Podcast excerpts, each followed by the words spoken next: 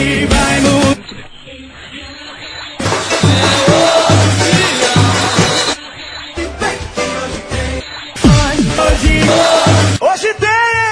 Olá, galera! Hoje tem Santa Cruz e a gente está tratando aqui da estreia desse novo produto do projeto 45 Minutos, onde a gente vai apresentar os confrontos de Esporte Náutico Santa Cruz aí ao longo da temporada, né? A gente vai começar falando dessa partida da nona rodada da Série B do Campeonato Brasileiro entre América Mineiro e Santa Cruz, que vai ser realizado no estádio Independência.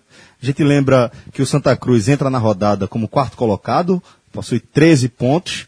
Vencendo, pode chegar na vice-liderança da competição e perdendo, vejam só, pode cair nove posições que só mostra o equilíbrio da Série B, até porque o último time que pode ultrapassar o Santa é justamente o adversário dessa noite, o América Mineiro, que é o 14 colocado.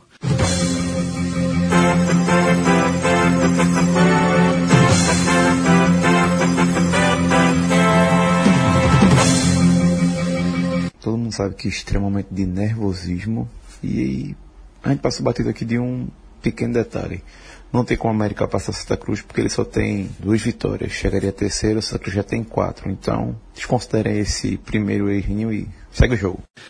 Bom, então esse é o cenário da partida que eu, Celso Shigami, vou analisar junto com Rafael Brasileiro. Rafa, é, vamos aqui setor por setor. O, o, Santa deve repetir a escalação do 0 a 0 com o Inter e vamos, vamos para o setor, Rafa? Vamos nessa. Santa vai com Júlio César, Nininho, Jaime, Bruno Silva e Roberto. É, em, em relação à, à, última partida, o torcedor está se perguntando onde está Anderson Salles, né? Machucado, Mas né? ele segue com a lesão na coxa, não viajou, ficou no Recife ainda se recuperando. É provável que ele já, já inicie a transição é, nessa semana e possa ser uma opção para enfrentar o Figueirense. Mas a defesa vai ser essa daí. E a defesa que, apesar do Inter não ter vindo com força máxima, se postou muito bem no último sábado. Meio de campo, o Santa vai com Eli Carlos, que está firme ali, Primão e Léo Lima. É, muita gente deve olhar assim, Primão, mas Primão vem jogando bem, Celso. É uma coisa surpreendente. Que é aquele cara que consegue sair mais com a bola, não é muita a de Eli Carlos, Eli Carlos está ficando mais preso na marcação. E Léo Lima também tem sido, tem mostrado que tem qualidade para deixar os jogadores na, na, cara do gol. A única preocupação é a seguinte: Léo Lima, quando chegou no Arruda, a previsão era, que ele passasse 50 dias para estar tá em plena forma. E nos dois últimos jogos, a gente até debateu isso no telecast, ele saiu já com 20 minutos de partida, ou seja, o cara que está aguentando aí 65 minutos de jogo, é porque está tá bem inteiro, né? Então vamos ver como é que vai ser a condição do Léo Lima, que acho que talvez seja o que mais preocupe aí o técnico Adriano Teixeira. Rafa, me chama a atenção nesse meio de campo é, o fato de, de, a gente ver Primão ali jogando de volante, né? Já é uma, uma formação um pouco mais audaciosa, né? Eutrópio não, não faria isso, né? Eutrópio não faria isso e é uma coisa que, ao que parece, o Adriano Teixeira está tentando fazer isso com, com a equipe de Santa Cruz. O que aconteceu? Primeiro tempo contra o Ceará, a equipe parecia ser o time de Eutrópio ainda. Time defensivo, segurando. Segundo tempo, 11 minutos. Primão vem cá, entra no lugar de Gino, que é o volante também não sai também. E ele já tinha botado aqui para ir buscar um empate. Que estava perdendo de 1 a 0. A partir desse momento, o, o, Santa Cruz conseguiu o gol de empate minutos depois. Não vou dizer que foi culpa de Primão, mas colocou o time para frente, adotou outra postura. E desde então, Primão ganhou a vaga titular. Foi titular contra o Inter, provavelmente vai ser titular novamente agora. Não sei se que Adriano priorizou o descanso da equipe nessa, na, na segunda-feira, lá em Belo Horizonte já. Não teve treinamento com a equipe, todos os titulares ficaram no hotel. Pode, pode ser, pode ser que o Gino volte para a equipe, sim, mas com o Primão na equipe, que é o que a gente vislumbra, que ele não sinalizou nenhuma mudança, vai conversar até com o jogador para ver a condição física, mas é provável que seja Primão. Ele bota o Santa Cruz para frente e é um modo que a gente está vendo o Santa Cruz jogar. Contra o Inter, ok, o gramado atrapalhou, não foi um, um primor de partida, mas você via que era um time que pegava a bola, que tentava propor o jogo, que sabe, que sabe marcar muito bem, mas que tentava sair para o jogo. Coisa bem diferente com o Eutrópio. E foi o que a gente viu aonde? No segundo tempo, como eu já falei, contra o Ceará, que quando saíram três gols, o Santa Cruz conseguiu ganhar fora de casa. Setor ofensivo, Adriano vai com André Luiz, já destaquei aqui em alguns programas, para mim, É, se a gente for fazer um recorte geral da temporada, o principal nome do Santa, o jogador que começou entrando ali no segundo tempo, sempre entrando muito bem, hoje para mim é o dono da posição e, um dos, e o principal destaque do time, de maneira geral.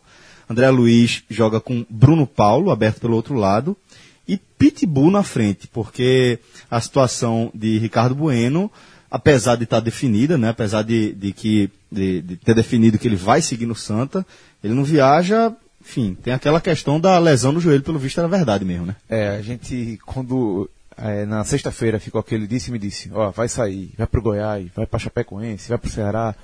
É, começou a negociação e recebi informação que ele tinha uma lesão mesmo.